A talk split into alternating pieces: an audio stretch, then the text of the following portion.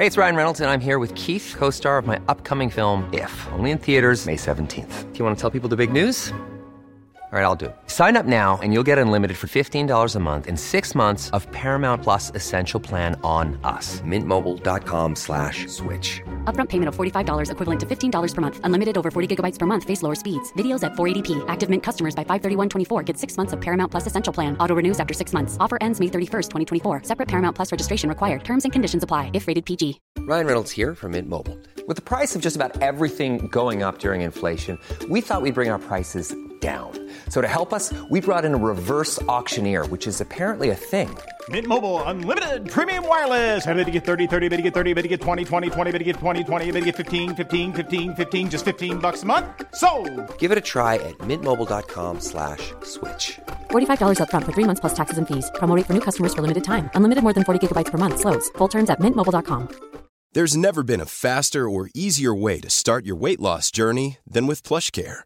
PlushCare accepts most insurance plans and gives you online access to board-certified physicians who can prescribe FDA-approved weight loss medications like Wigovi and Zepbound for those who qualify. Take charge of your health and speak with a board-certified physician about a weight loss plan that's right for you. Get started today at plushcare.com slash weight loss. That's plushcare.com slash weight loss. plushcare.com slash weight loss. Cuando quieras, dijiste que no era, que no era una entrevista, pero. No, no es una Entonces, entrevista. ¿cómo, cómo Pues mira. empezamos? Vamos a empezar con la cuestión de que trabajas con niños. Y es, ah, yo creo que una... te- eh, eres, eres profesor. Estuviste a cargo del, de una preparatoria del eh, TED de Monterrey, ¿verdad? Sí, correcto. Yo, bueno, trabajé en el, en el TEC de Monterrey y estudié. Y, y bueno, como muchos egresados salí, tenía como que una gran deuda con el, con el TEC. Ajá. Y- De las dos o... La deuda económica, este, la, la- la deuda moral. Podría haber vivido con ella. Todos los que salen del TEC conocemos el sentimiento. Eh, pero tuve la, la fortuna de pues, estar en contacto con, con profesores por ahí, el profesor Marco Martínez. eh, me invitó a que le ayudara a todos los otros profes a empezar a trabajar en lo que fue el- la implementación de tecnología en el aula. O sea, el- esta escuela pues fue, fue pionera en, en eso, en la implementación de tecnología. Pero pues de repente llegó una orden de Monterrey y todos tienen que entrarle. Y había personas que, que no. A mí me, me parecía increíble cómo yo estuve encargado de enseñarles ¿no? a, a todos los profes. Y bueno, algunos más fácil que otros, pero por ahí una maestra a la que, bueno, esta es una computadora, que perfecto. Y le tuve que decir, mira, este es un mouse. Y nada, sí. Eh, eh, bueno, se escriba su nombre. Sí. Y así como si fuera sí, sí- sí o yo, Gilberto que no sabía dónde estaba el espacio. O sea, era una persona que no había agarrado tampoco una máquina de escribir. Sí. Eh, entonces, pues como que ahí empezó mi contacto con la educación. O sea, con, con profesores. Sí. Eh, co- cosa que súper raro. O sea, no, no sé qué tan común sea que uno cuando esté estudiando piense, ah, yo, yo, yo voy a como que abandonar mi carrera de ingeniero industrial y de sistemas ¿sí? para hacer algo relativo a la educación. O sea, yo, yo para nada. O sea, eso era así como que te decía de, de lo de la deuda porque, pues bueno, el acuerdo era que ellos me, me- me descontaban una mensualidad de lo que les debía y me daban maestría. Yes. Entonces, pues era bastante, bastante feliz con ese, con ese acuerdo. Ajá. Y estoy haciendo una maestría en administración de la ingeniería, fue la, la primera que hice, mientras trabajaba con profesores y me empezaba a gustar la educación. Eh, estuve ahí, fui, pues tenía que tomar cursos de aprendizaje basado en problemas, de aprendizaje basado en proyectos, de muchas de las, de las teorías de, de cómo debe ser el, el aprendizaje o cómo cómo encauzarlo para que te para que te atraiga. O sea, todavía es algo que no logramos um, solucionar. O sea, cómo, cómo hacerle para que, para que todos se, se- sientan atraídos por algo. O sea, hay ahorita una de las cosas que, que suena mucho es que el aprendizaje debe ser significativo. Entonces, pues, bueno, eso me, me fue gustando. Y me llevó por un camino que ahora me tiene, pues, como como director estatal de, de un programa que se llama Aloha Mental Arithmetic. Este, este programa es un, es un programa que nace en, en Malasia hace 25 años y trabaja con niños. Entonces, de- pa- pasé de, pues, de trabajar con, Con adultos. con adultos, con- pero no, no solo con adultos, o sea, eh, son, son adultos que, que- enseñan, que, que- que- Sí, que uno claro. pensaría que, que están muy enfocados, ¿no? Pero de repente también te das cuenta que... Sí, se va. Fíjate que ahí en la, en la cuestión de. yo, yo también viví muy, muy fuerte esa parte donde los profesores realmente se tuvieron que meter de lleno con la cuestión tecnológica. Porque estuve haciendo prácticas en una, una preparatoria y secundaria de, en, en IT. Y parte de ello era implementar el sistema Blackboard, eh, Ujú. que es el sistema educativo donde los profesores suben las tareas, comunicación con alumnos y todo. Y había un desfase importante entre la expectativa de la escuela en cuanto al manejo de la tecnología y el conocimiento del profesor en cuanto a la misma tecnología. Entonces la interfaz profesor-plataforma estaba muy deficiente al punto, así como tú comentas, a mí de repente me hablaba y decía, oye, es que mi computadora no prende. Esto como que no prende. Y al principio, pues, o sea, das mucho el beneficio de la duda, ¿no? Y empiezas a ver cosas, pues, este, complicadas. Y después te das cuenta que nunca prendieron el monitor. o, Sí, sí, sí. o así la, la típica que, oye, es que, pues, los disquetes de tres y media, ¿te acuerdas de ellos, no? Es que grabo, o sea, grabo mi archivo y no, no graba. Se me hace que se borra en el disquete, no sé. Llegas y revisas, y primero revisas el disquete, que todo estuviera bien. Ya después agarras la onda y dices, a ver, enséñame cómo le está grabando. Está el archivo Word, meten el disquete, lo sacan y te dicen, ya, o sea, pues que ya debe ser guardado. Entonces ahí era una situación donde el maestro no tenía la culpa, porque a él lo estaban pidiendo que, que fuera capaz en algo que no había sido capacitado Ujú. y los programas de enseñanza no existían como para, para traer los profesores de punto A a punto B. Claro. No, sí, y digo, todavía se, todavía se batalla, o sea, llegas como, llegas como profesor y, y no es tanta esa, esa capacitación. Y a veces la parte técnica creo que la hemos solucionado bastante bien. O sea, la mayoría de las personas ya son, eh, se sienten a gusto enfrente de una computadora y, y le pueden picar y sacar y Hay barreras que ya se, Sí. ya se pasaron. sí. eh, pero el, el conectar esa tecnología con una pedagogía didáctica, o sea, con una manera de enseñar, con, con una serie de, de- de estrategias para que lo que tú sabes o lo que existe como conocimiento llegue a los chicos o, o la habilidad llegue a los chicos o a las personas, pues todavía sigue siendo, sigue siendo bastante grande. O sea, combinar esas dos cosas resulta, resulta un reto. Aquí te platicaba de, de Aloha porque, pues bueno, Aloha lo que hace es que entrena el cerebro, es más como un gimnasio. Entonces, pues pasamos de, de tratar de, de enseñar temas como, como historia, porque tenía que apoyar a los profesores en, todo eso, a entrenar a los niños. De, trabajamos con chicos desde 5 años hasta a los 13 todavía pueden empezar el programa, pero, todavía podemos tener chicos de 17 años, que en algunas escuelas, por ejemplo, menonitas, tenemos los más, los más grandes son de 16 Ok. eh, a que entrenen su cerebro. O sea, que, que- que el cerebro se ponga fuerte, que, que sea más ágil. Y, entonces, pues bueno, eso, eso requiere de, pues, de un método, de una estructura, de, de ciertas te- tecnologías, que, que en este caso, para este método, pues no son tecnologías computacionales. Porque a veces nos vamos mucho con, o sea, y me ha tocado por mi, por mi puesto, pues platicar con, con directores y con maestros, con líderes académicos, y que, que van muy de acuerdo con la apuesta, con la apuesta hacia la tecnología. O sea, vamos a darles iPads a los niños, vamos a darles eh, computadoras, computación. Y nosotros estamos muy del otro lado, muy de, ok, vamos a enseñarles primero a que prendan el cerebro.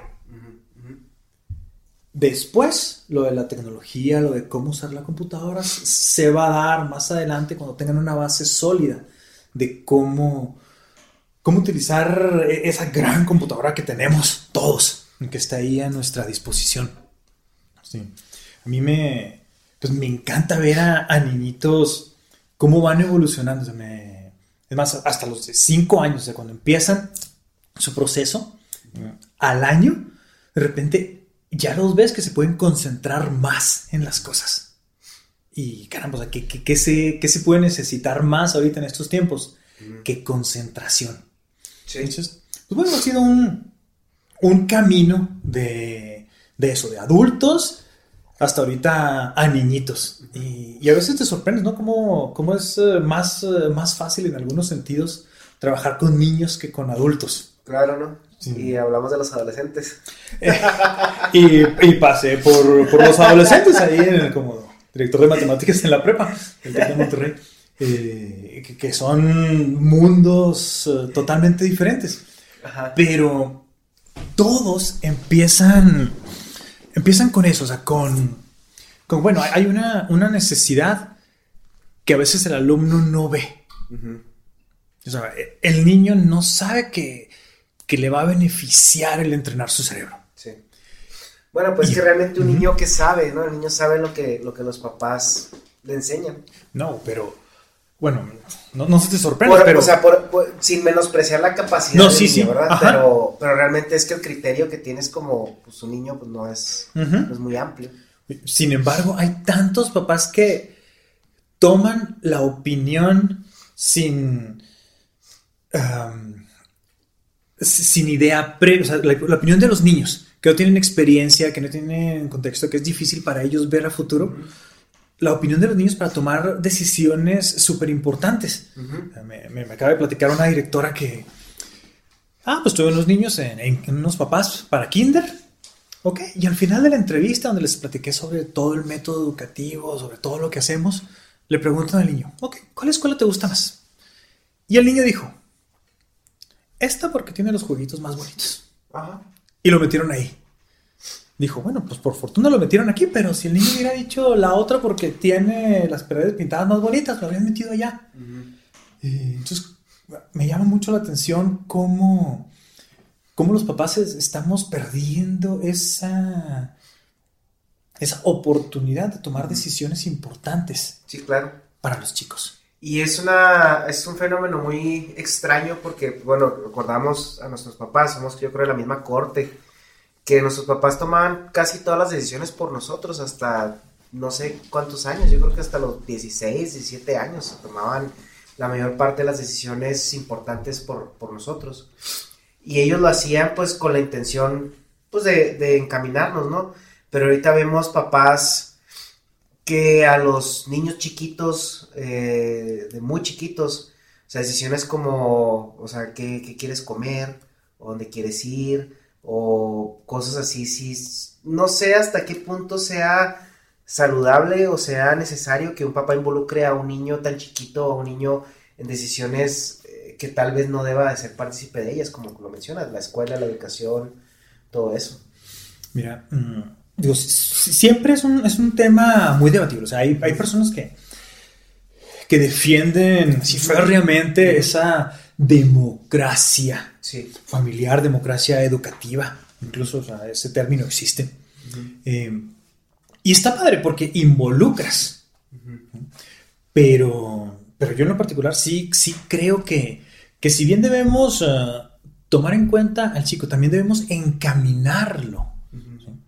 en, en esa, en esa participación. ¿sí? Porque, pues la verdad, el ser humano a, a esas edades, o sea, estoy hablando donde más tengo experiencia, digo, 5 a 13 años, ah, las decisiones que tomamos no están viendo el gran panorama de las cosas. Sí. Ah, acabo de platicar con una, con una amiga muy querida que me dice que va a meter a su hija a secundaria. Y ella cree que meterla en, en una secundaria es la mejor opción por nivel académico, por seguridad, por infraestructura, por varias cosas. Pero su hija quiere irse a otra secundaria porque allí van sus amigas. sí, claro. Y ya. O sea, e- esa es. Y, y ahorita me, me comentas que es un problema familiar que. Y me dices, ¿sabes qué? Yo ya pues decidí darle la oportunidad de que vaya a esa secundaria. Yo me quedé chino, o sea, ¿cuántas de esas decisiones como familia terminamos tomando o cediendo por, por puntos de vista de, un adolescente o de un niño que, no tiene la experiencia o el panorama para tomar las, ah, decisiones. Em, entonces, pues bueno, ¿qué, hay, qué, hay que hacer? nosotros eh, en, en Aloha pensamos que, las personas deben primero como que eh, entrenar su, cerebro, o sea, que, que, tengan un cerebro capaz de concentrarse en las cosas, porque a veces platicas con, adultos incluso, no, no, más niños. y pum, se, pierden, se pierden rápido, incluso cuando tú estás platicando con alguien, eh, tú mismo estás pensando en, ah, tengo algún pendiente, tengo esto, ah, después de eso le voy a preguntar otra cosa. Y, y vamos perdiendo hilos. Entonces, pues bueno, eh, que el chico pueda concentrarse, de tal manera que cuando llegues al momento de, de tener esas eh, sesiones en familia, eh, platicar con los chicos de decisiones importantes como a qué secundaria van a ir, pues puedan estar ahí, uno. que, pues, que tengan un cerebro capaz de, de ver las cosas como son una cosa, una, cosa muy padre del, programa es que trabaja con los dos hemisferios del cerebro. Muchos, muchos nos conocen por, por nuestra como que fachada de matemáticas. es lo que más se ve. Los chicos en Aloha pues van a competencias de, matemáticas de todo el mundo. Eh, ¿Te fuiste a China con ellos? Fíjate que yo, yo no pude ir. Eh, no, por, desafortunadamente no, no pude acompañarlos porque había eh, labores administrativas que atender aquí en ese momento. Pero tuvimos 20 chicos del estado de Chihuahua que fueron a China. Así, eh, pues una ciudad que yo no había escuchado de ella, Foshan, en la región de Cantón. En China. 20 junto con otros 700 chicos de todo el mundo a competir en matemáticas en cálculo mental. Y de esos 20, 15 ganaron un, campeonato, o sea, un, trofeo. tercero, primer lugar. Sí, campeón. Pues, wow, padrísimo. Pero, pero una cosa muy, muy padre es cómo, cómo llegan a, ese punto los niños. O sea, porque atrás de, lo que son esas, esas matemáticas, que es lo que puede ver la, gente, el programa es para que el chico desarrolle su agilidad mental. Okay me, me sorprenden un chorro mamás. No me sorprende porque ya sé por mi entrenamiento cómo, qué es lo que pasa con los hemisferios cuando hacen sinergia, o sea, que, que los dos trabajan juntos. Sí. Mamás que me dicen, oye, desde que metía al chico en Aloha hace siete meses, de repente me hablaron en, en la escuela, en una junta, y me dijeron, oye, metió a su hijo a clases de inglés. No, para nada. Y ya pensándoles, lo único diferente fue que entró a Aloha. Entonces, despertar ese potencial que tiene el cerebro de los niños, que es una capacidad impresionante. Pues eso es lo que, lo que hacemos, que los lleve y que les ayude a tomar decisiones, pero unas decisiones, pues que vayan encaminadas, que, sean unas decisiones familiares. Mira, ¿qué pasa eso? Este, que sean decisiones familiares con que que estén bien informadas y bien pensadas. otra cosa interesante que pasa con, los chicos, eh, ya que toqué el tema de lo del cerebro, típicamente, eh, ¿tú qué estudiaste? Mecatrónica. Mecatrónica. Entonces, probablemente escuchaste en algún momento que alguien te dice, ah, es que este chico es del lado izquierdo del cerebro. Sí, sí, sí. Eh, ¿y, ¿Y por qué es así? El lado izquierdo del cerebro típicamente es el que se encarga de, de los procesos matemáticos, de los procesos lógicos, o sea, esto y entonces esto, y del lenguaje. Entonces, pues ese lado, rules así, para, para todo lo que es la escuela. Entonces dejamos muy de lado, muy así, al lado derecho, que, es el que piensa con imágenes, es el de la creatividad, eh, y lo dejamos para las clases de artísticas. Pues lo que estamos tratando de hacer aquí es que, que los chicos utilicen ambos hemisferios. Entonces, el, el programa de Aloha es bien padre porque trabajamos con un abaco. Entonces uno dice, ah, ¿cómo que un abaco? O sea, esas son eh, herramientas... Del siglo anterior. Sí, si no es que más. Sí. Y, y en efecto, o sea, es una herramienta ya de varios siglos. Eh, un abaco japonés, muy padre. Y empiezan a trabajar con él y les enseñamos los métodos de hacerlo. Pero luego le decimos, ok, eh, imagínate que está frente de ti una fichita, o sea, vela. Entonces, para los adultos, como que es más o menos fácil ver una ficha enfrente de nosotros. Para los niños es muy sencillo. Muévela para arriba. Ah, ok. Ahora mueve otra ficha. ¿Cuántas fichas hay arriba? Dos. Wow. Acabas de hacer tu primer suma con un abaco mental. Y después de eso, pues empiezan a hacer más de esas sumas pequeñas, sumas grandes. Eh, de repente tenemos chicos ya en últimos niveles donde les preguntas, oye, dime la raíz cuadrada de 4000, quién sabe qué.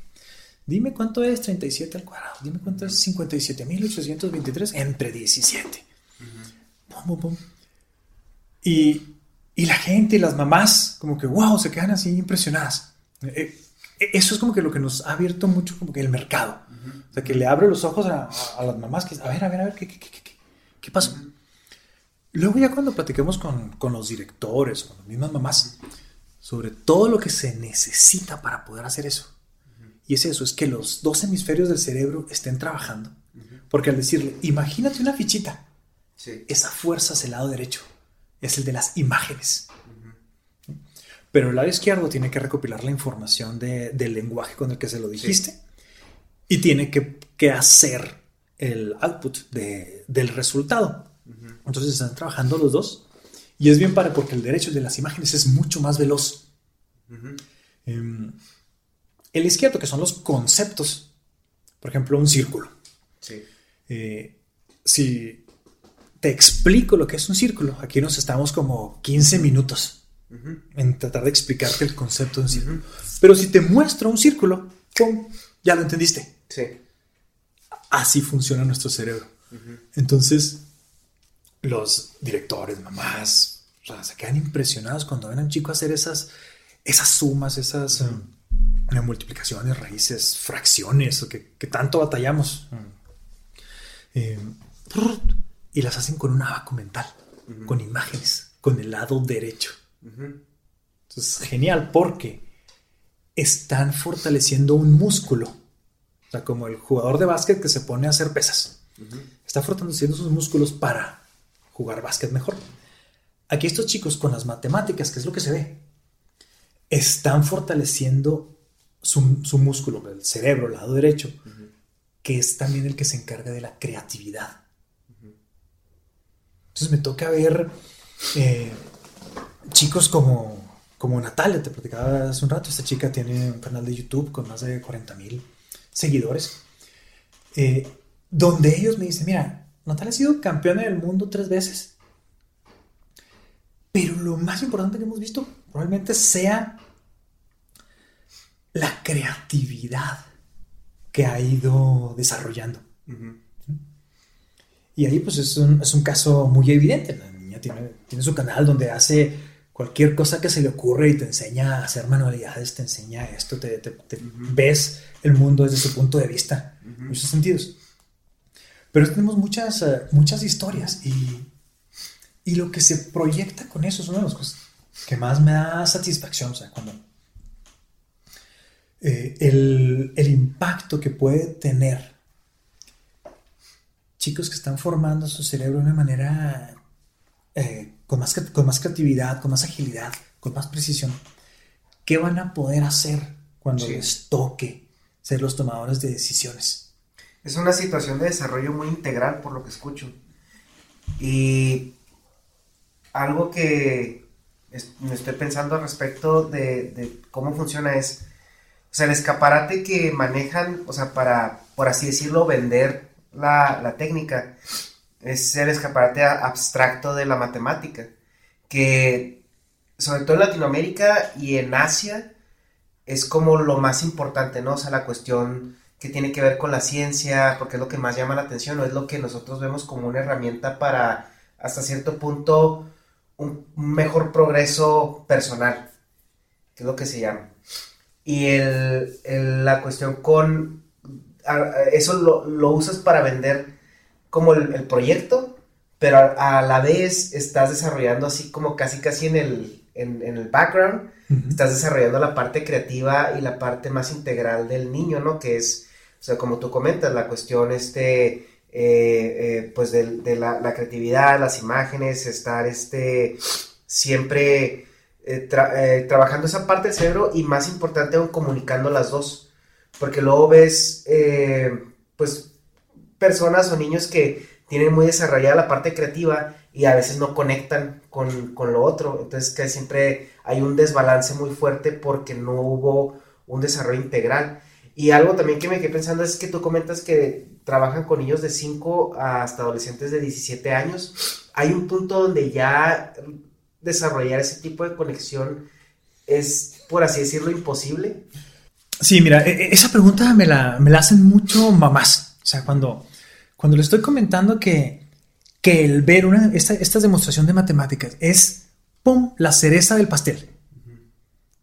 E, es eso, nada más. O sea, ¡pum!, todo lo demás es lo que me comentabas, que el chico se concentre más, que pueda poner más atención en lo que hacen, en lo que le dicen, en lo que le explican.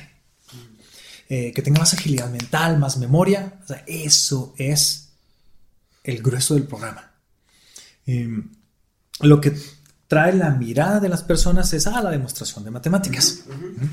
Em, pero bueno, siempre me preguntan, pero ¿y por qué? Se, se, limitan, porque nosotros hasta los 13 años puedes empezar. O sea, si llega con nosotros un niño de 14, ya no puede empezar. Resulta que el cerebro pues bueno, de, bebitos, pues cualquier cosa que aparece enfrente de ti, tu cerebro está haciendo conexiones con sus neuronas, está aprendiendo, está formándose. Y así va pasando el tiempo y súper padre. Pero pues por ahí de los 18 años, más o menos, las conexiones que se hicieron del cerebro ya están. Lo que sigas aprendiendo, lo que sigas desarrollando, pues prácticamente ya es sobre una base ya construida. Que eso se ve también cuando quieren aprender el primer idioma después de su idioma natal, después de los 18, o quieren, quieren aprender también a tocar algún instrumento musical sin antes previa exposición a la música, ¿no? Sí, completamente. O sea, tu cerebro ya está de una manera. Eh, mira, ahorita que comentaste de idiomas. Eh, en mi segunda maestría que la hice en, Estados Unidos, en, Wisconsin, tomé cierta parte de, idiomas, porque yo estuve ahí enseñando español. Entonces pasé de profesores y luego a español a chicos de, primeros semestres en la universidad. Y, ahí me dieron capacitación en idiomas. Y me, comentaban justo eso, o sea que eh, los niños antes de los cinco años, si, si se cambian de país o algo, como que sigue siendo, el idioma sigue siendo casi que, casi que materno. Sí. Pues, ya tienes dos, idiomas maternos, qué padre.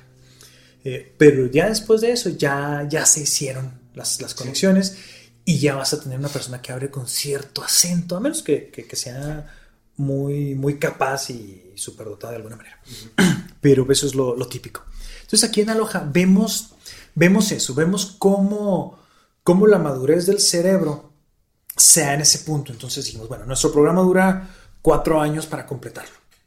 Entonces vamos a de 17, 17, 18, le restamos 4 años, a los 13 pueden empezar. Porque siempre que platicamos con un papá, pues mira, tu chico va, va a hacer conexiones neuronales más fuertes, va, va a poder concentrarse más.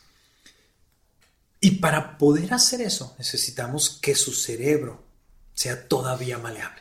Entonces, de repente nos preguntan las mamás, bueno, y o sea que nosotras ya no. Pues. Una vez contesté eso y se pusieron muy tristes, entonces cambié mi respuesta. Dije, pues bueno, ya no es lo mismo. Eh, sin embargo, eh, eso fue hace, digo, cinco años cuando empezamos. Para ese momento acababa de Aloha, Internacional de, sacar una propuesta de programa para adultos. Nos la presentaron al año siguiente, la veo. Y me parece muy, muy interesante. Ahorita estamos eh, trabajando en, arrancarlo aquí en Chihuahua. para. Pero, pero ¿cómo si los adultos ya no van a tener esa, esa plasticidad cerebral? Bueno, pues resulta que sería más o menos como si yo digo, ¿sabes qué? Me, no he andado en bicicleta, pero me gustaría ser campeón del Tour de Francia, así que voy a comprarme una mejor bicicleta, voy a empezar a entrenar. ¿Cuáles son mis posibilidades ahorita ser campeón del Tour de Francia? Pues realmente no. Sí. Pero sí me puede ayudar muchísimo ese ejercicio ¿sí? para muchas áreas de mi vida. O sea, tener más energía, subir las escaleras, estar corriendo, jugar con mis hijos, eh, verme mejor. Bueno, ese mismo principio aplica para el músculo que está dentro de nuestra cabeza, que es el cerebro. Cuando terminas la carrera, pues ya no. Terminas y ah, pues tu cerebro está como que al máximo. O sea, porque estuviste pasando por exámenes cada 15 días, exámenes finales, quizzes, este.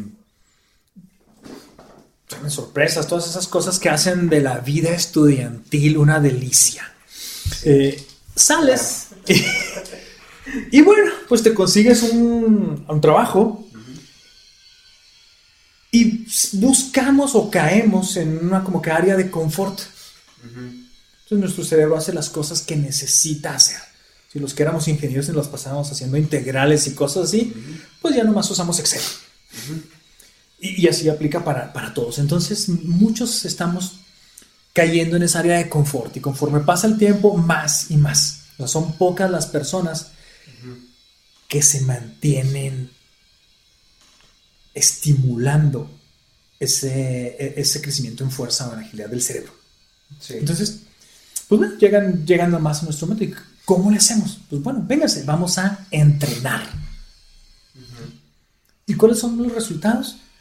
Si de entrada les digo, mira, probablemente no vas a tener los resultados de estos chicos a nivel mundial. O sea, probablemente no te podamos uh, dictar las mismas operaciones con la misma velocidad, pero sí vas a estar entrenando ese músculo. Sí. Sí vas a tener más capacidad de atención, de memorización, de retención. Uh -huh. Siempre termino eh, diciéndoles, imagínense que están platicando con su esposo y les puede poner atención por más de un minuto. Entonces ya todos se quieren inscribir. Más bien quieren inscribir a su esposo. Sí. Y luego después de eso que se acuerde de lo que dijiste, sí, ¿no? ¿verdad? Pues ya está, está ya sobre, sobrevendido sí, ese, ese, curso. Eh, Entonces, claro que se, que se puede para adultos, uh -huh. pero regresando a lo que es el, el programa de alojamiento Arithmetic, uh -huh. ese, pues bueno, es una, es una propuesta para niños donde queremos aprovechar ese talento que ya traen. Oye, esa es increíble. No, no sé qué tan familiar estés, pero cualquiera en educación sabe lo que es la prueba PISA. Es una prueba que ponen a nivel internacional, la. OCDE. En todos los países que, que, nos podemos saber el nombre. Uh -huh. Y se aplica cada cuatro años. Y cada cuatro años, pues sale que que México, ¿cómo crees que nos fue en matemáticas? Pues estamos liderando, pero al revés, ¿no? estamos liderando, pero al revés. Ok, excelente respuesta. Este, casi siempre cuando la pregunto, me, me, responden, me responden de una manera más florida. Siempre, siempre hay alguien que. Vela y cosas de, de ahí para abajo. Entonces, sí, sí sabemos cómo nos va. Me llamó la atención que ahorita dijiste, en Latinoamérica nos importa mucho. Uh -huh sí nos importa, o sea, sí todos sabemos que son importantes, pero no hacemos nada y es, es más, hacemos cosas en contra. Sí. Es bien típico que, que en una familia sea lo más natural para el papá o la mamá decirle a los niños, no, hombre, a mí me iba súper mal en matemáticas. Uh -huh. Y pum, son mensajes. O sea, como ese hay un montón. Quizá más sutiles, como, mañana tengo examen de matemáticas. ¡Ah, estudiar! Sí.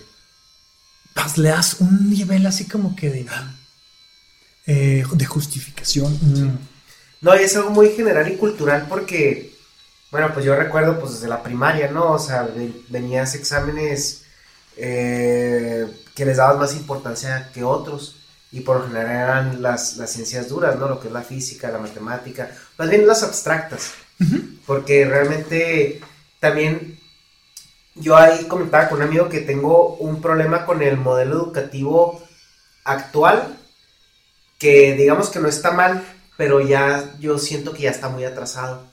Porque ves los modelos educativos en, lugares como por ejemplo Finlandia, ¿no? que eh, supuestamente son donde tienen eh, el modelo educativo más, más ah, eh, al corriente que hay con las necesidades o con, con, las investigaciones que hay, por así decirlo, ¿no?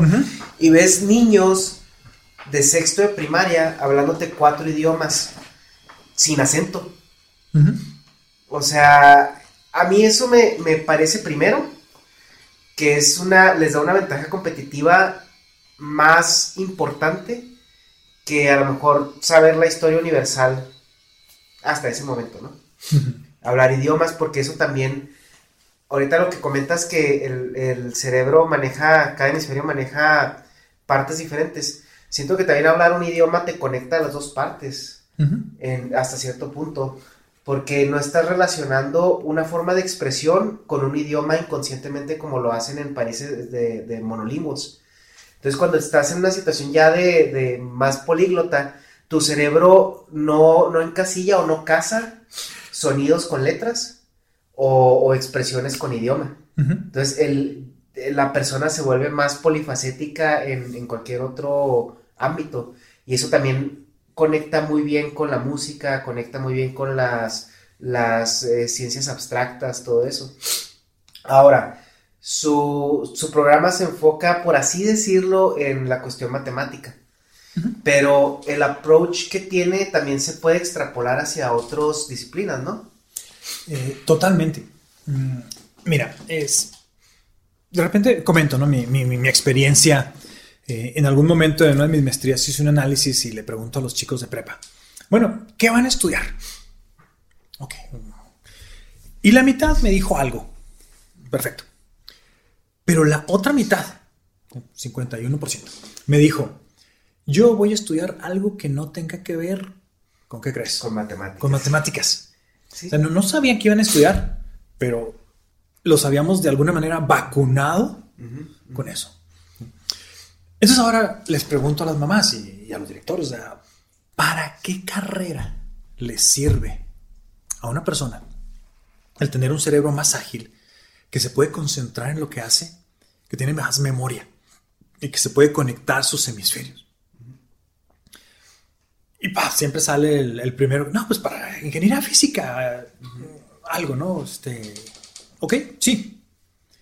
Pero la verdad es que eso se extrapola hermosamente a cualquier cosa. O sea, si, si el chico decide ser chef, pues ok, entonces va a tener la capacidad de concentrarse en todo lo que está pasando en su cocina, en que los platillos salgan al mismo tiempo y estén a la misma temperatura. Tener conciencia de todo lo que está sucediendo. Va a poder entenderle a su asesor de finanzas cuando le hable de expansiones, de esto, del otro. Va a tener la creatividad para diseñar esos nuevos platillos, esas nuevas presentaciones que le traigan más clientes. Imagino que también tiene que ver con elocuencia, con creatividad en el idioma, o sea, en expresarse y todo eso.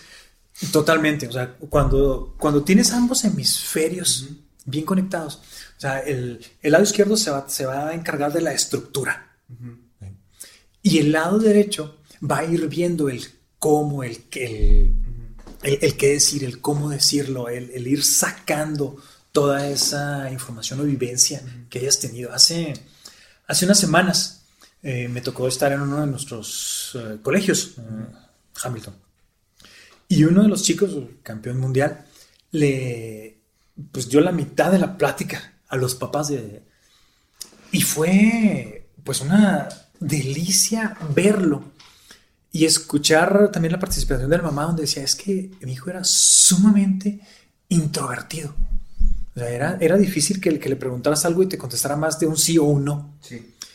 Y ahora estaba ahí parado frente a más de 50 papás, explicándoles la importancia que, que, tiene la estructura familiar para el desempeño del niño. Entonces este chico pues, está, en, está, en, secundaria y fue trabajando en, en eso, en el sentirse bien. Y de hecho, hacia ese punto que uno que llegaste, quería llegar. Eh, las matemáticas como que se prestan mucho para sentirnos mal. Por eso muchos alumnos llegan al momento de decidir carrera con no. Y ya. Es que también las matemáticas son blanco-negro. O sea, no hay como... Siento que en las ciencias sociales hay todavía más margen a, tomar en cuenta opiniones, ideas, que tienden a estar bien o, está, o, no estar bien o no estar mal. Simplemente es una idea o una opinión. Pero la matemática es dura. O sea, o, está bien o está mal. Ok, e, e, eso sí es verdad, sí está o bien o mal. Sin embargo, hay muchas maneras de manejarlo. Em, pues nosotros, los, es más, desde, desde el lenguaje que le dices al chico, eh, nosotros no le decimos, eh, tienes tantos males, errores, te equivocaste, todo está como que pues, palabras prohibidas por, por franquicia. Lo que decimos es fallos. ¿Cuántos fallos? ¿Cuántos fallos? Ok, ok. Y, es lo mismo, eh, tratamos de darle ese mismo sentido como si estuvieras jugando básquet y fallas. ¿Qué haces si fallas? Tratas de ir por el rebote, vas, juegas, eh, lo vuelves a intentar, o sea, estás jugando. Entonces, sí, en efecto, o sea, desde un punto de vista numérico, estuvo mal. Pero el llegar a ese resultado te permitió entrenar. Igual, haz cuenta que estás en el gimnasio y estás haciendo tus repeticiones y la octava no subió. Y ya llega y, te la levanta. Y en efecto, esa octava fue ah, un fallo. Sin embargo, todo lo que tuviste que hacer para llegar a esa 8 fue lo que te hace que la siguiente semana hagas 9. Entonces, estos chicos eh, están así. O sea, van como que viendo aún sus fallos de una manera positiva. Entonces se van sintiendo bien con las matemáticas y van sintiendo ah, que se concentran más. Que lo que les dijo su profesor tiene sentido porque pueden poner atención a más de un minuto, dos minutos. Las, pruebas de, las pruebas de campeonato son de cinco minutos. Son 70 operaciones.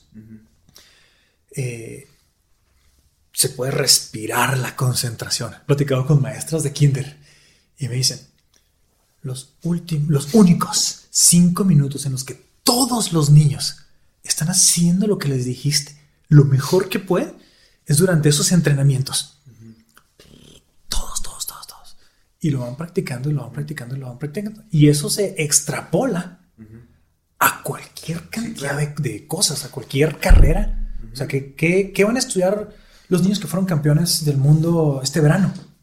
Lo que quieran. Chef, diseñador, ingeniero físico, lo que sea. ¿Sí? lo que estás desarrollando no es la capacidad de ser buenos en matemáticas, sino una capacidad de concentración y de eh, asimilación de la información, por así decirlo. Así es. Y, eso, te digo, esto es para todos. una junta de negocios, pues bueno, tú vas a ser el que está más enfocado en todo, el, que está teniendo su, su lado del cerebro activo para buscar alternativas el que ve la realidad y sabe aprovecharla. hacia allá creo yo debe ir la, educación en general. O sea, no tanto enseñarles esto como es historia por decir un ejemplo, o que sepan esto, o que sepan aquello, sino que sepan analizar las cosas. Porque se van a enfrentar a una competencia increíble los, nuestros niños. Mira, em, competencia en cuanto a ese derrumbe de barreras con lo de la globalización. Sí. Y competencia con programas y máquinas inteligentes. Hace unas ah, semanas, quizá ya más de dos meses, leí un artículo de, una aplicación que se está haciendo donde tú llegas y, te pregunta, ¿qué tienes? Me duele la cabeza. ¿Dónde? Aquí y aquí. ¿Cuándo? ¿Cómo? ¿Por qué? Todas las preguntas que necesita si el software determina que necesitas ah, estudios, te manda a hacer estudios. El laboratorio le manda la información como se la manda a tu doctor, lo interpreta y al final del proceso te da un diagnóstico. A ese tipo de competencia es a la que van a estar expuestos los chicos. Entonces, creo yo, su única alternativa es tener un cerebro con más capacidad creativa donde puedan ver la, su realidad y saber atacarla por otros lados, no tanto qué saben o qué les enseñamos. Y, en cuanto a hacia dónde se extrapola, o sea, y no es nomás en, en áreas educativas o, o, producción, hay, hay un niño en Cuauhtémoc, buenísimo para el fútbol desde chiquitín. me tocó, es, es, tan bueno que, que hace un par de años lo invitaron de la Liga Española, junto con otros muchos niños del mundo, a un verano, o sea, donde hacen una como que competencia y están ahí todos los clubs viéndolos. Uh -huh. Así de bueno es. Eh, y de ahí se pasó a la competencia en Rusia, la competencia de matemáticas. Uh -huh. ganó, creo que fue tercer lugar en, en, matemáticas y le fue muy bien. Y me tocó platicar con el coach y con la mamá. Y, y, en, y en, esta plática me, me dice el coach, es que mira, André fue el, o ha sido el mejor desde chiquitito. O sea, tú le pasabas el balón y el clásico jarioso de barrio. Uh -huh. fu, fu, fu, se quita medio mundo y tira. Y mete gol o no mete, pero hizo una jugada. Uh -huh. ¡Wow! ¡Qué padrísimo! Pues, eh, pero de un año para acá, para ese punto André llevaba ya tres años en Aloha, pero de un año para acá se ha vuelto el mejor acá arriba. Uh -huh. Ahora le pasas el balón y como que sabe qué hacer. Uh -huh, uh -huh. a dónde pasarla, cómo moverse. Está más consciente de su entorno. Por así, así es. Y luego platicando con la mamá y Hey, I'm Ryan Reynolds. Recently, I asked Mint Mobile's legal team if big wireless companies are allowed to raise prices due to inflation. They said yes. And then when I asked if raising prices technically violates those onerous two-year contracts, they said, "What the f*** are you talking about? You insane Hollywood ass." So to recap, we're cutting the price of Mint Unlimited from $30 a month to just $15 a month. Give it a try at mintmobile.com slash switch. $45 up front for three months plus taxes and fees. Promo for new customers for limited time. Unlimited more than 40 gigabytes per month. Slows. Full terms at mintmobile.com. Ever catch yourself eating the same flavorless dinner three days in a row? Dreaming of something better? Well, HelloFresh is your guilt-free dream come true, baby. It's me, Kiki Palmer. Let's wake up those taste buds with hot, juicy pecan crusted chicken or garlic butter shrimp scampi. Mm. Hello Fresh. Stop dreaming of all the delicious possibilities and dig in at HelloFresh.com. Let's get this dinner party started.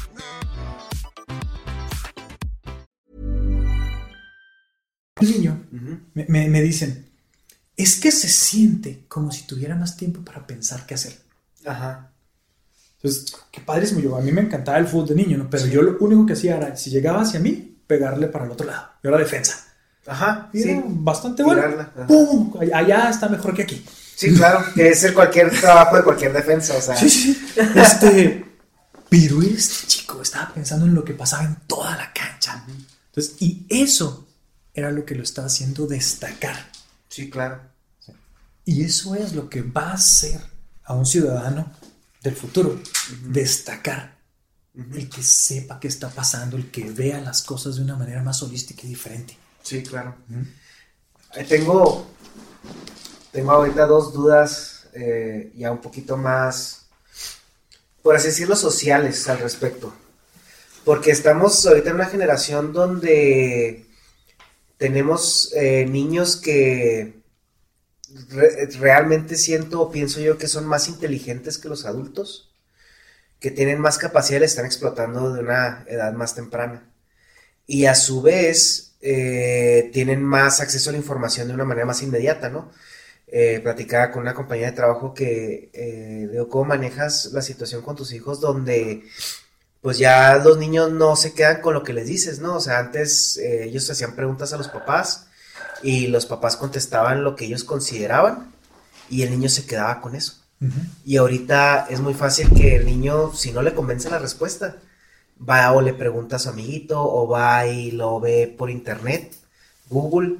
Entonces, tenemos eh, una generación, si los adolescentes, o sea, son petulantes y, y creídos, ahora imagínate una generación de niños que, que ellos no son tontos, o sea, saben que saben más que sus papás, o saben que tienen mejores capacidades acá arriba que los papás.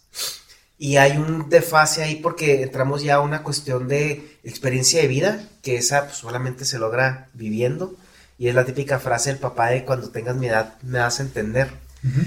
Y los niños que que ellos creen y, y mediblemente, por así decirlo, objetivamente sienten que tienen más capacidad que los papás. Venimos nosotros, yo creo que, a lo mejor puedes coincidir conmigo en esto, que en nuestra época de adolescentes éramos adolescentes idiotas, porque teníamos cierta capacidad, cierto conocimiento que nos da la escuela, pero la verdad, la experiencia que nos llevaban por delante nuestros papás, aún así superaba todo lo que nosotros podíamos tener en ese momento. Porque quieras o no, los sistemas educativos en México tienen igual los últimos 50 años, ¿no? Entonces, la educación con la que nuestros papás fueron educados a lo largo de la primaria, preparatoria, secundaria, todo eso, es la misma por la que pasamos nosotros. Entonces, ese gap eh, cognitivo al menos no fue tan grande. Y a nosotros que nos tocó la, la migración de lo análogo a lo digital, también nos llegó ya un poquito con la secundaria prepa, ¿no? Ahorita los niños nacen con una computadora. Y, quieras o no, están desarrollándose en un, en un mundo donde todo se mueve mucho más rápido, todo es más inmediato y donde no tienes que ir a un lugar para conseguir información. O sea, porque ya lo tienes en, tu mano.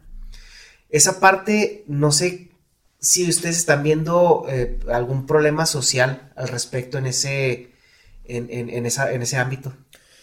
Mira, es, es un es un problema que, en efecto es un problema, pero es algo, es algo muy positivo. O sea, que, que tu hijo sea muy inteligente, que tu hijo tenga acceso a toda esa información, es, algo muy positivo.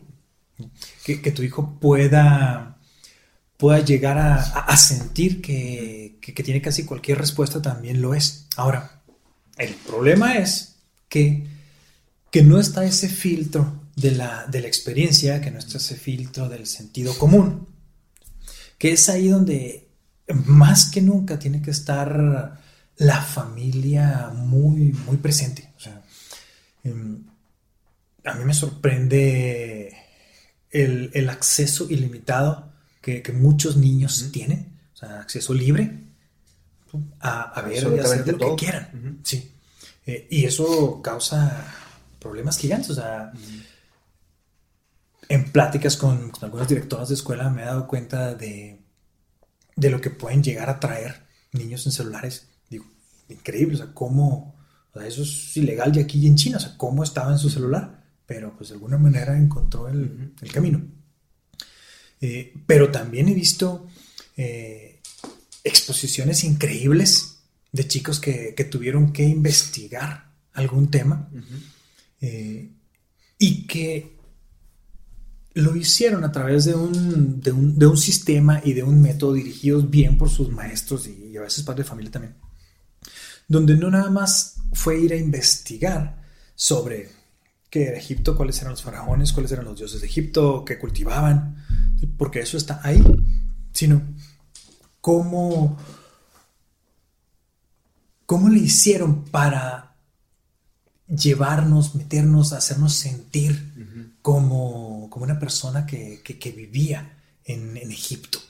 Eh, y bueno, todo eso lo hicieron gracias a todo ese contacto que tienen con la información. Ahorita, uno de los grandes retos de, la educación es que existe una conexión con, con el mundo, de persona a mundo. Entonces, normalmente estaba el gran filtro de que lo que nos llegaba a nosotros era lo que sabía el maestro que típicamente pues, debía estar muy relacionado con el libro de texto. Sí, claro. Ahora, pum, hay una conexión directa, accesible a todo el mundo, todos los niños, hacia el, conocimiento en general. Entonces, ahora la labor de, maestros y padres de familia es casi como agentes de vialidad. O sea, cómo se mueve esa información, por dónde se mueve, hacia dónde están las vueltas yo creo que ahorita el reto como padre es gestionar de una manera más eficiente la información que, que, trafica, ¿no? En, cuanto a, los hijos y enseñarles a distinguir, o sea, o, poder darse, cuenta cuál es lo, real y cuál es lo que... Te decía ese, filtro de, la experiencia y sentido común, o sea, ah, ahora más que nunca eso de los valores es súper importante. Y como papá también ahora ya no es, tengo la respuesta a todo, ¿no? Ya es ya, ya yo creo que un papá tiene que como dar el pasito para atrás y decir, ok, No sé, pero vamos a ver. Pero vamos a verlo. Ajá. Y, tal vez a, a través de ese ejercicio mostrarle al niño cómo llegar a la respuesta que está buscando de una manera correcta. El adulto, el papá, tiene a un niño que no solo eh, es más inteligente, sino que se- su, su inteligencia está desarrollando más temprana edad porque está sobreestimulado. Ujú, claro.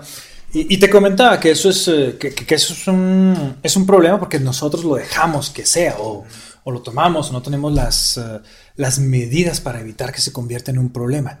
Eh, la verdad, sencillamente es como si, si a mí me ponen a manejar un carro de esos superpoderosos, seguro me voy y me estampo. ¿Por qué? Porque es demasiada potencia la que tiene, porque no sé cómo manejarlo. Entonces, como papás nos enfrentamos a ese cambio de paradigma, donde pues nuestros papás y abuelos hacían las cosas de cierta manera y le decían a los niños qué hacer y pues más o menos por ahí iba la cosa. Como decías, la educación era más o menos lo mismo. Sí, ibas viendo avances, pero pues a un ritmo, ¡pum! De repente... De la estructura es, es la misma, por así decirlo. Sí, es sí. memorización y, y- y completamente casi a veces sin contexto. Sí, sí, y de repente, pum, de una generación a la otra, pum, tienes un montón de, de chicos, de adolescentes con, con mucho acceso a todo, eh, con, con- con falta de, de- de- de concentración, de sentido común, pero, pero que pueden eh, alcanzar cosas que, que eran muy difíciles para nosotros Sí, claro. hacer. O sea, tenemos casos de, de chicos que, no sé, emprendedores que han hecho grandes negocios del reciclado. Ah, qué padrísimo. Y otros niños que, que de repente están metidos en cosas súper oscuras. Entonces, es un problema por, por esa, esa falta de preparación, creo yo, de, lo- de los papás. O sea, pum, de repente, ¿qué, qué pasó? ¿Cómo, ¿Cómo le hacemos? Ni, ni siquiera hubo oportunidad de hacernos esa pregunta porque ya estaba pasando. Sí. Entonces, pero bueno, ahora, pues ¿qué, qué hacer ahora? Niños chiquitos, pues bueno, hay que irnos, hay que irnos preparando, hay que, irnos- nos- hay que ir viendo cómo hacerle.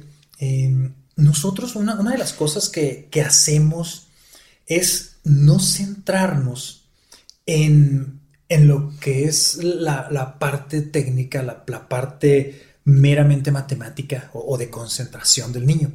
Eh, nos gusta mucho la socialización, de repente vemos muchos adolescentes muy perdidos en su, en su aparatito. Eh, tenemos un, un método que, que, bueno, tiene juegos al inicio, matemáticas, entrenamiento para el cerebro y juegos sociales. Eh, muchos de competencia, pero eh, siempre tratamos de darle el giro a la competencia, que sea una competencia un poco colaborativa, una competencia como de equipo contra el resto del mundo. ¿Cómo, cómo les va allá? ¿Cómo les va aquí? Porque creemos que va a ser súper importante que sepamos trabajar en equipo. Eh, otra cosa que hacemos mucho para, para esto de, de la exposición de los niños y, y las decisiones que van a tomar como, como profesionistas o, o líderes eh, estatales es darles oportunidad a que fortalezcan, así como con cada operación fortalecen su, su cerebro en la parte de matemáticas y de concentración, también darles oportunidad de que fortalezcan la honestidad. O sea, creemos que es una de las partes más importantes de, de- de los valores. Entonces, por ejemplo, hay actividades, eh, bueno, todas las actividades ellos las hacen y ellos las revisan. Eh, entonces, así, dos más uno, ah, y él le puso cuatro. No hay problema, es un fallo como si estuvieras jugando, no hay problema, nomás márcatela. Y lo vamos manejando así, o sea, cada, cada una de esas operaciones que él mismo se marca, o sea, es un pasito hacia ser ciudadanos más honestos. Entonces, eso necesitamos hacerlo los padres de familia. O sea, los... O sea, na- nadie de repente decide voy a estafar a, a mi estado. Sí. No, antes de eso, tuvo que haber tomado un montón de decisiones. ¿sí? Y quizá vio a otros dar, dar mordidas, quizá otro- vio a otros eh, no pagar importaciones, quizás vio a otros hablar mal a las espaldas de las personas. Entonces, como padres de familia, creo tenemos que dar ese ejemplo que le sirva al chico como filtro para toda todo ese torrente de información que como sociedad le está cayendo a las personas. O sea, ser un, ser un paraguas, ser un filtro que, que, le ayude a nuestros niños a tomar todo lo bueno que hay, que es muchísimo, y les ayude a discernir qué, qué, es lo bueno, qué es lo malo, cómo comparar con un canal abierto, o sea, un canal de discusión, oye, ¿qué, viste, qué hiciste hoy? Me, me llama mucho la atención que, que muchos papás llegan y le preguntan al niño chiquitín, ¿cómo te fue? ¿Y cuál es la respuesta siempre? Es, bien. Ah. Eh, pero ir más allá, o sea, ir con, con preguntitas de, ¿a qué jugaste hoy? Ah, y le das oportunidad al niño que te platique. ¿Y con quién jugaste? Ah, esto. ¿Y qué fue lo más divertido del día? Oh, ¿y qué fue lo más difícil del día? Entonces, ir preparando esos canales de comunicación para cuando lleguemos a los momentos eh, más difíciles de nuestra formación como seres humanos, que es la preadolescencia o adolescencia, pues que sepamos platicar con los niños. O sea, que creo yo eso, esa es nuestra manera de prepararnos para esa capacidad que están desarrollando los chicos. Eh, y que la desarrollen de manera constructiva, si no, pues de nada nos sirve que tengan acceso a toda esa información, a todos esos conocimientos, si les puede perjudicar. Sí, claro. No sé si, si puede ser tan malo como las drogas. Sí, porque es una situación ingestionable a este punto. O sea, no puede haber, como por ejemplo antes que tenías cuatro o cinco canales de televisión y podrías restringir hasta cierto punto los canales al cual el niño tenía acceso pero ahorita cómo restringes la información eh, que hay en Internet. O sea, puedes restringir ciertas páginas con filtros, pero pues son muy específicas, pero al final de cuentas si hablamos del tráfico de información es, es inmanejable. No, completamente. O sea, y puede ser que encuentres un buen software uh, que, que, le ponga algunas restricciones aquí y allá. Pero ¿y su amigo? su compañero. Sí, claro. Y el de enfrente. Es lo que. O sea, necesitas trabajar en su sistema de tomas de decisiones. Casi, casi tener una, un desarrollo de criterio muy temprano. Casi hasta cierto punto antinatural. ¿Estás de acuerdo que el criterio en una persona ahorita, o sea, se, se consolida después de los 25, 26 años? Que es cuando madura la, la corteza prefrontal, que es la, la encargada del criterio, ¿no? Ok, sí. Entonces, eh, estás hablando de que a un niño casi casi tienes que hacerlo responsable de sus decisiones eh, del, día a día cuando está solo, desde una edad más temprana todavía. Claro. Eh, sin embargo, esa madurez sí se, sí se da hasta la segunda década de nuestra vida. Pero tienes niños que toman la decisión de dejar sus juguetes tirados. Y también hay niños que sí los hay, sí existen, que toman la decisión de no hacer eso. Eh, y la diferencia es cómo interactuaste con él. Ahí hay una parte ahí de DNA o algo así, pero es mucho de, cómo lo hiciste como papá. Eh, dicho eso, esa es otra área que estamos, que, que estamos trabajando, el, el ayudar a los papás a encontrar estas, estas técnicas o estos sistemas. Porque de repente, pues así como que todos decimos, no, es que no nos enseñan a ser papás. Sí, claro. Pero luego pues, hay información para papás en internet, puedes leer de aquí, hay, hay, libros, la verdad es que sí hay. O sea, y siendo probablemente el trabajo más importante que tengas en tu vida, el, el, de ser papá. Pues muchos lo dejamos, otros sí leemos algo, pero bueno, pues nosotros queremos llevar un, sistema a los papás. Estamos, estamos trabajando en, en, hacer como que una labor en la familia. siempre hemos visto los chicos que son campeones del mundo, los que más están desarrollando sus talentos, eh, son chicos que, que están en familias donde los papás están involucrados, donde los papás les están dictando, los, los papás los entrenan. Les comentamos a los papás, mira, aquí tenemos buenísimas coaches. A, nuestras maestras les decimos coaches porque realmente su, su labor es entrenar el cerebro. Pero el mejor coach es la mamá del niño. Y eso aplica para todas las áreas de la vida. Entonces, eh, pues estamos ahorita ofreciendo también cursos para papás. O sea, de, de maneras de llevar al chico a que vaya entrenándose a sí mismo en cómo tomar decisiones y cómo vivir sus consecuencias de, tomar decisiones erróneas. Porque, como dices, es imposible filtrar o, tener control de todo lo que ellos van a estar expuestos o todo lo que ellos hacen o les dicen o les ofrecen.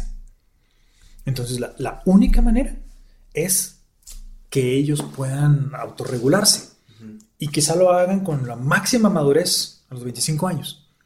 Pero ya desde chiquitos pueden decidir, o sea, en el momento en que le damos al papá esa, esa herramienta de que, mira, tú, tú tienes que darle a conocer al niño de que es una decisión tirarse en la plaza comercial, en el piso, hacer un berrinche, porque no le quisieron comprar un helado. O sea, es una decisión. No es algo que pasó. o sea, el niño tomó esa decisión. Lo pudo tomar otras muchas. Entonces, ¿cómo hacerle con esas cosas? El niño tiene que, tiene que, tiene que ir viendo que todo lo que hace es una decisión. O sea que tengo que hacer la tarea. No tiene que hacer la tarea. Es su decisión hacer la tarea. Y el hacerla o no hacerla tiene sus diferentes consecuencias. Con la tarea es, es, un poquito más complicado porque son decisiones un poquito más cuyos efectos se ven más a lo lejos.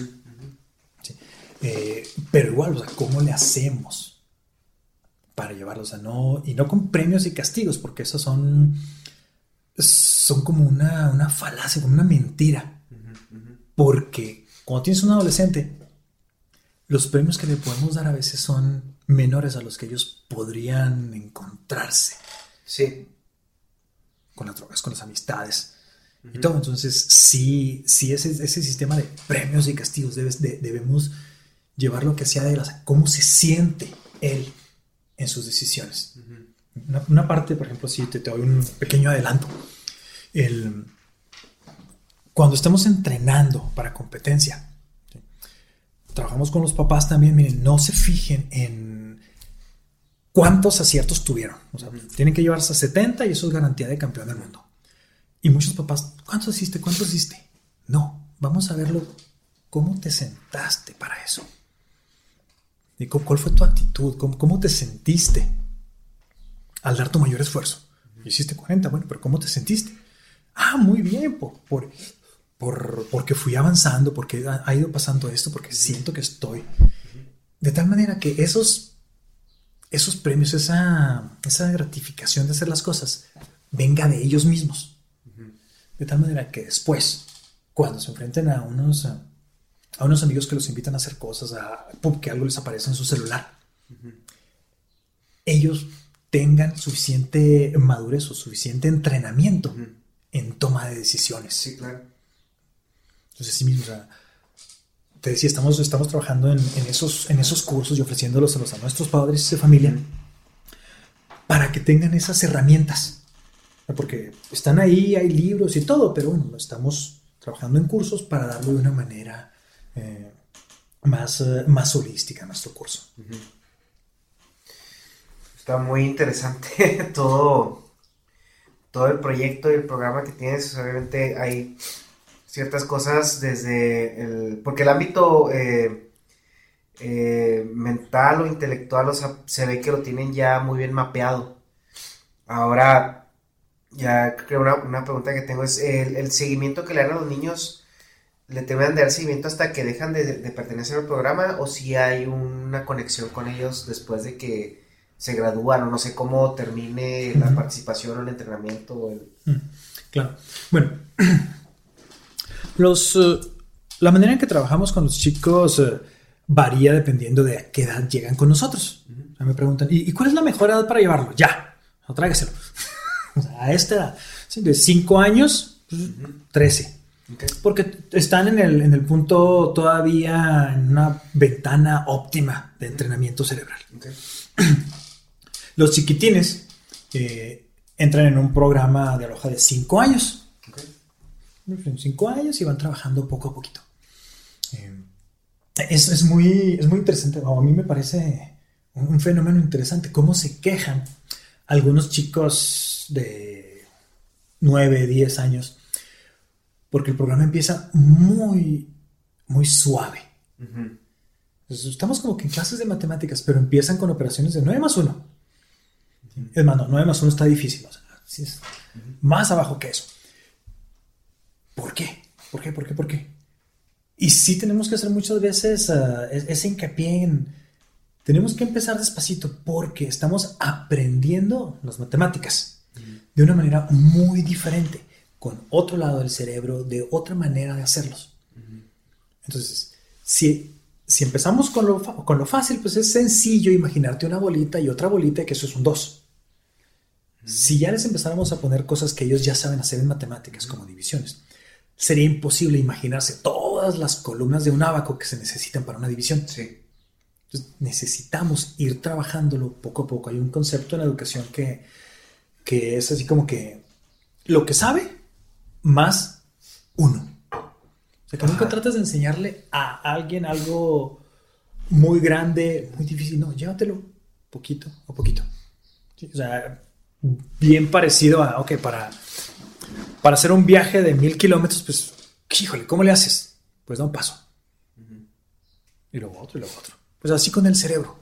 Ya vas, a, vas a ir trabajándolo poco a poco. Entonces, pues los chicos empiezan toda, toda su formación y pues termina siendo algo así como, como las universidades. O sea, tú, tú tienes a una persona y estás ahí enseñándole cosas, dándole oportunidades.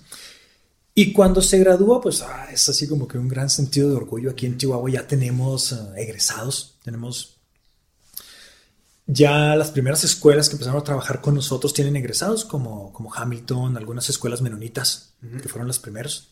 Eh, a mí me parece muy interesante que la primera escuela en el estado fue una escuela menonita, que uno, que uno como que los, los ubica como tradicionales. Sí, o- muy cuadrados y muy Ajá, o sea, sí regeos al cambio. que No, sea. no, no, la primera escuela fue una escuela menonita.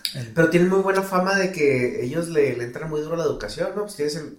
¿Es en el Colegio Juárez? ¿O en cuál es? Eh, bueno, eh, em, no, el, co- el, co- el Colegio Juárez, si no me Pues equivoco, es- es de mormones. Ah, cierto, sí, cierto. Perdón. Eh, los, los menonitas sí hay en esa región, pero eh, la mayoría de nuestros colegios están en Cuauhtémoc o en la Ok. región de Casas Grandes. Y ahí hay grandes escuelas como La Esperanza, eh, Álvaro Obregón. y es padrísimo verlos trabajar, o sea, por,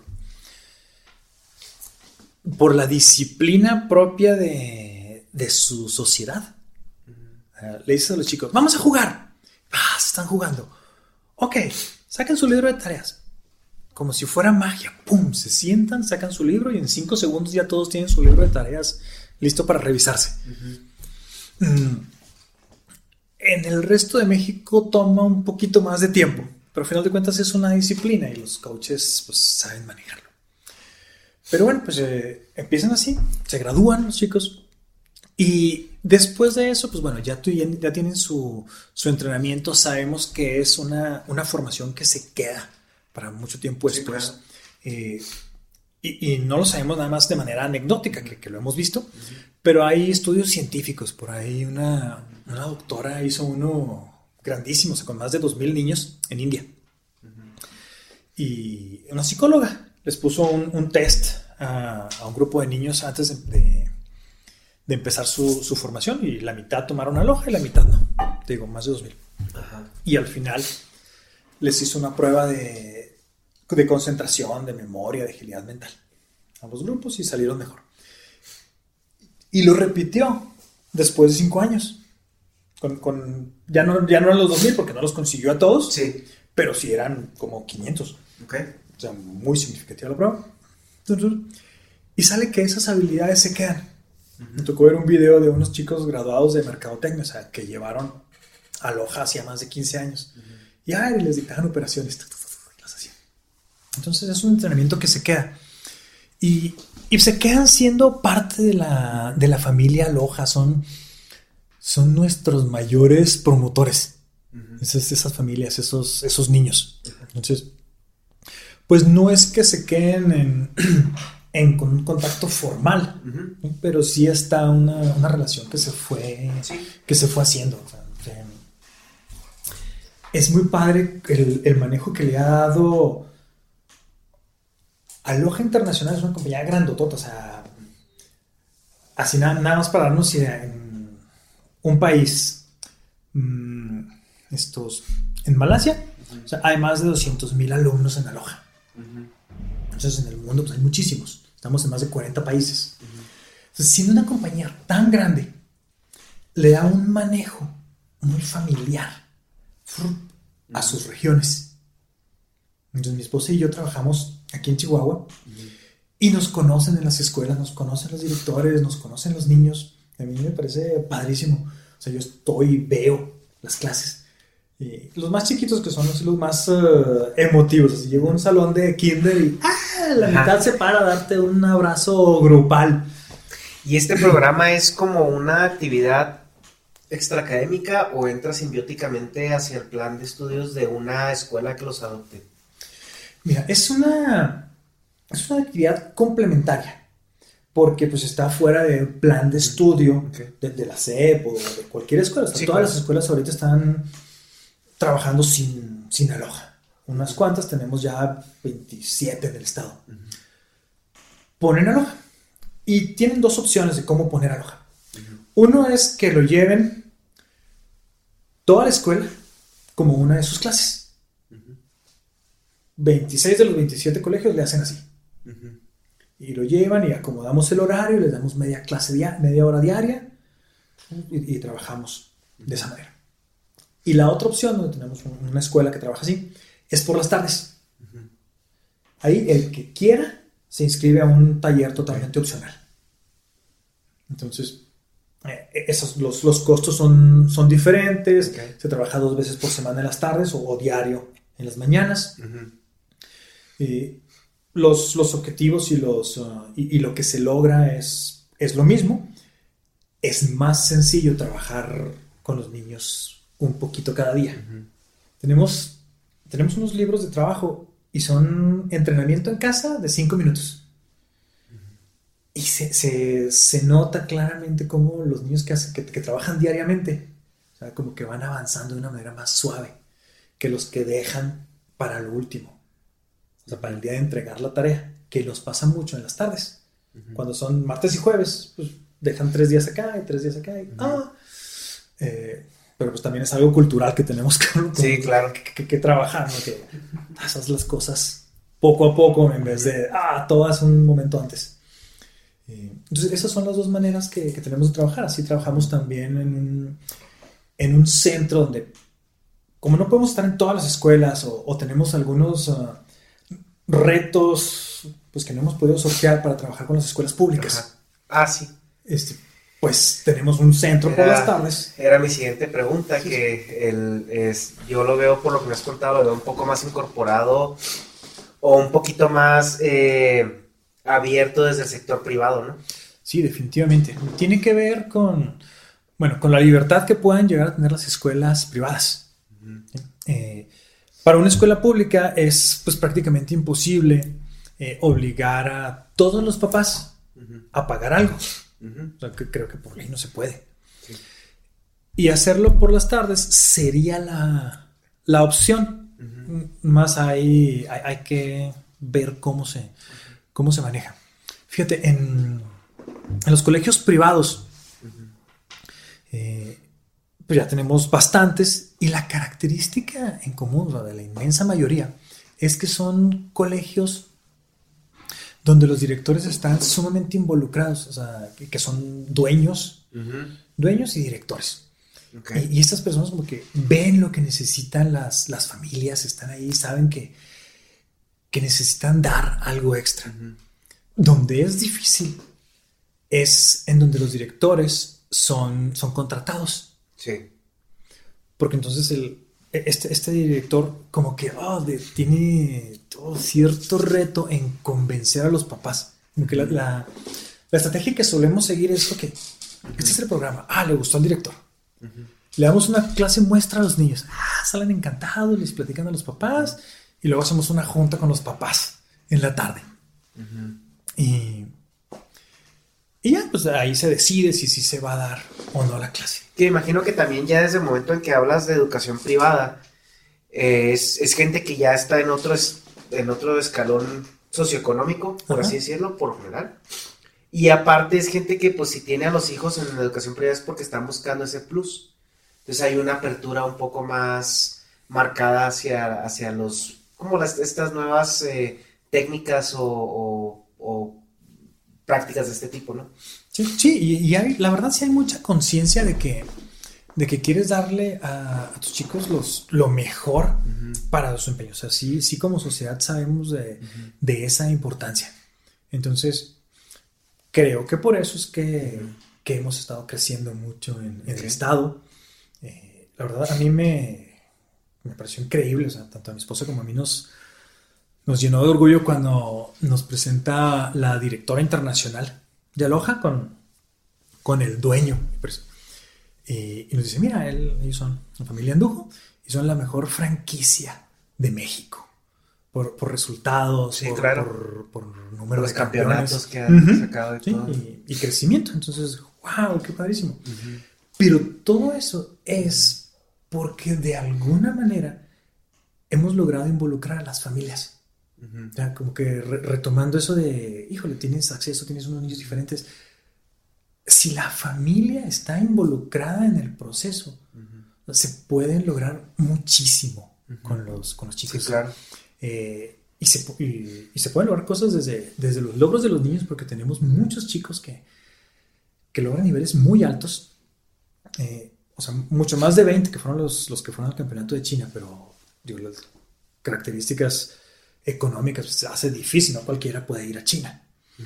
Pero me encanta ver en familia actividades para recaudar fondos. o sea, vimos o sea, ventas de hamburguesas. Y ahí estaban los papás haciendo hamburguesas y luego los niños. Era súper padre porque 15 hamburguesas. Digo, yo llevé para una fiesta, por ejemplo. Y ahí está uno de ellos. ¿no? Ok, 15 por 75.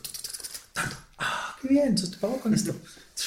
Entonces como que veías una pequeña ahí demostración. Sí. Ya comprabas tus Se hamburguesas. me viene mucho a la mente la escena de Malcolm, no sé si viste esa serie, Sí la vi. Ajá. que era un genio y que le decía, a ver, va, veías tú tu numerito, y decía, a ver, los números y por esto y menos esto, y este tenía todo vueltos locos, ¿no? Sí, todos. Ujú. Es algo muy llamativo, es lo que comentábamos ahorita, o sea, que es un escaparate muy llamativo y siento, eh, al menos en América Latina y en, en Asia, todavía en algunos lugares, que te llama más la atención ver un niño haciendo ese tipo de, de exposición, este, eh, por así decirlo, intelectual, que incluso ver a- al mismo niño haciendo una pintura o tocando un instrumento o algo. Entonces es un muy buen escaparate culturalmente, por como estamos ahorita configurados. Lo- lo- bueno, lo que decías de, de esa importancia que le dan Latinoamérica, Asia, eh, me ha tocado verlo en los, en los campeonatos. Ah, aquí en México, de hecho, estamos un poquito más balanceados en cuanto a eso. ¿eh? De repente los chicos platican con, con los campeones asiáticos y ¿cuántas horas entrenas? Cuatro horas diarias. Cuatro horas. Sí, aquí nuestros chicos entrenan cinco minutos normalmente ya para competencias los que más entrenan 45 minutos, una hora. Diario. Sí, eh, ya, ya el que va a ir a la competencia del mundo, que le gustó, que entrenara con su familia y todo. Pero, pero sí, sí hay una, una visión diferente. En, en Aloha sí entendemos la importancia de una formación holística. De hecho, el programa de lo que es Aloha para cinco años, que es tercero de kinder, eh, a mí me encanta porque es casi, casi, casi, casi nada matemático. Es, es un programa de desarrollo de, de múltiples inteligencias. Entonces, esos chiquitines van a, vamos a ir formando el concepto de números desde sus diferentes habilidades natas. A, a esa edad es mucho lo que, lo que ya traes de cuna, mucho más que, que lo que vayas aprendiendo. Entonces, queremos ir entrenando todas esas. Hay, hay una teoría de inteligencias múltiples que dice que aprendemos mejor si nos explica. Hay un tipo de personas que, que les encanta que les expliquen. Otro que, que, tienen que verlo. Sí. Otro que tienen que hacerlo. y, y, así, hay muchas. Hay una, la que más me costó a mí trabajo como que entender, ¿no? Los naturalistas. eh, pues bueno, hay actividades como por ejemplo, ok, vamos a salir y vamos a poner nuestras manos alrededor de un árbol. Okay, cinco manos, un arbolito. Pero ¿y este arbolote? Ah, ta, ta, ta, ah, nueve manos. Entonces, para ellos, esos números toman una, un significado mucho más real que, que el explicárselos a todos de la misma sí. manera. Entonces contamos, hacemos cuentos, eh, bailes, historias, uh -huh. para ir desarrollando cada una de ellas. Llegan a primaria, pum, con un, con un cerebro mucho más balanceado uh -huh. para cuando le vayan a explicar cualquier cosa de cualquier manera. Que eso es responsabilidad, pues enteramente del, del que está diseñando el sistema de educación. O sea, porque tienes que identificar, bueno, saber desarrollar el cerebro del, del, infante, más identificar qué tipo de inteligencia tiene. Claro. Eh, y, y, no solo identificar qué tipo de inteligencia tiene, sino no abandonar todas las demás. Uh -huh. Sí tiene esta inteligencia, pero en esa etapa de desarrollo, pues bueno, vamos a, a darle, cuando todavía el cerebro es maleable y todo y se puede hacer, todavía está muy lejos de la etapa de especialización. Sí. O sea, sí, en efecto, si el niño es tan bueno eh, en, en, su inteligencia plástica, uh -huh. pues bueno, probablemente sea padre que sea escultor o, o que sea cirujano o, algo donde tenga que, que hacer eso. Eh, pero por lo pronto, vamos a entrenar todo su cerebro porque todas esas inteligencias hacen sinergia, o sea, el desarrollar una te jala sí. a las otras. ¿Qué es lo que comentabas de este chico que, que jugaba fútbol, no? Uh -huh, o sea, justamente. cómo este programa este, se, se, acopló de una manera pues muy, uh, vaya, o sea, muy buena o sin, como lo que llaman en Estados Unidos, el seamless, de una manera muy, muy orgánica hacia su talento por el deporte. Uh -huh. Sí, justamente, o sea, le ayudó en su, en su visión de campo, le ayudó en su capacidad de, de, de procesar uh -huh. las posibles alternativas. Uh -huh. que, que, eso es lo que queremos hacer. Al final de cuentas, cuando seamos eh, profesionistas o mucho antes, sí. tenemos opciones. ¿Cuál es mi decisión? Entonces, si nos podría resumir el programa de Aloha en como lo que se enfoca en desarrollar, ¿qué sería? Mira, el, el, el, programa de Aloha se enfoca en que el chico desarrolle su capacidad para concentrarse. Okay.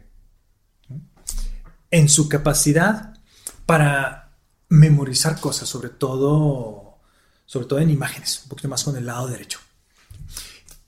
Y que lo haga de una manera rápida y precisa. Okay. Eso va a tener consecuencias muy padres, como creatividad, como cálculo mental, como toma de decisiones en, en, momentos, como autoconfianza. Okay. De eso es de lo que se trata el programa. Trabajamos con esos tres pilares, concentración, memoria, agilidad mental, y dan como resultado el cálculo mental, que es lo que piensan todos que es nuestro objetivo. Sí. Sí, por eso te hice la pregunta para, para disasociar Uh -huh. Porque si van a buscar videos, van a encontrar niños haciendo operaciones. Uh -huh. Y la idea aquí es disasociar ese concepto de que no es, no es matemáticas, no es cálculo, no van a aprender y a desarrollar matemáticas per se, uh -huh. sino es una consecuencia de este otro tipo de, de entrenamiento. Justamente, o sea, llegan, llegan nomás que, ay, mi hijo es muy bueno para matemáticas. Ah, pues tráigaselo, va a ser una, una herramienta para, para expresarse y todo, pero seguramente sus matemáticas de la escuela eh, van a ser muy diferentes. Aquí, de hecho, aquí nomás trabajamos con la aritmética. Okay. Esa es nuestra herramienta. No hacemos geometría, no hacemos trigonometría, no hacemos áreas. No, no, no. Solo porque nuestro objetivo es Sí. entrenar el cerebro. Entonces, y la aritmética resulta que fue una herramienta suficiente Ok. para nosotros y, y con eso tenemos. Eso nos separa de, de muchos otros pro- programas. Siempre nos preguntan, Mario, ¿cuál es su diferencia de Aloha Mental Arithmetic con X? Los objetivos principalmente, la forma, hacemos juegos, eh, el sentimiento del chico.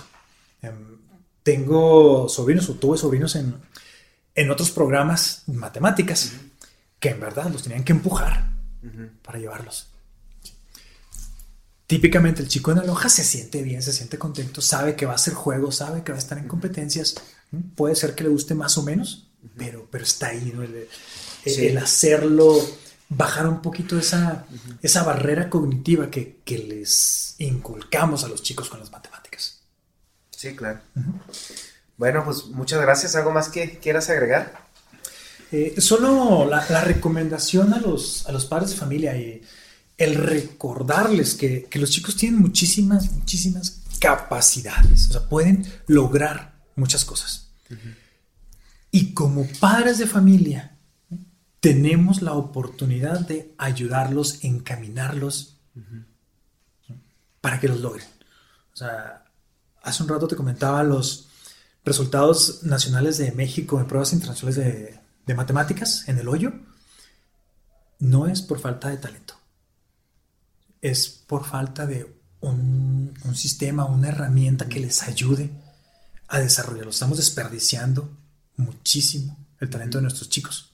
Aloha es una herramienta que puede ayudarles a desarrollar esa capacidad.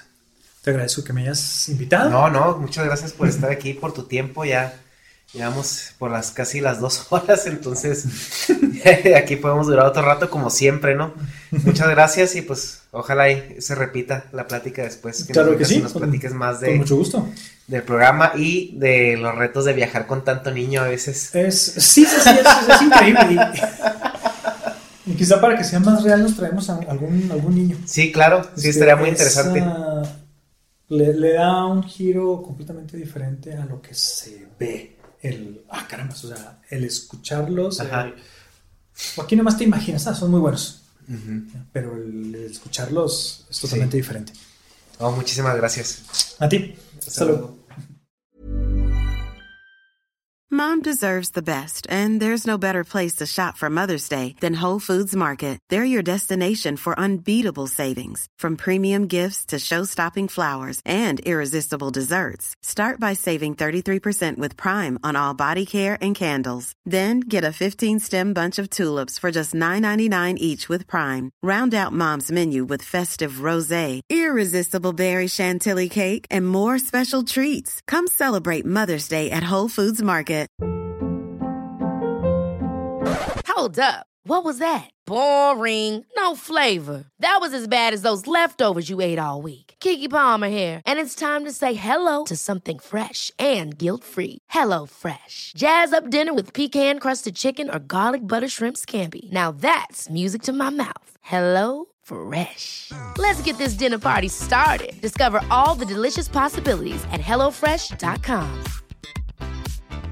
Mom deserves the best, and there's no better place to shop for Mother's Day than Whole Foods Market. They're your destination for unbeatable savings, from premium gifts to show-stopping flowers and irresistible desserts. Start by saving 33% with Prime on all body care and candles. Then get a 15-stem bunch of tulips for just $9.99 each with Prime. Round out Mom's menu with festive rosé, irresistible berry chantilly cake, and more special treats. Come celebrate Mother's Day at Whole Foods Market.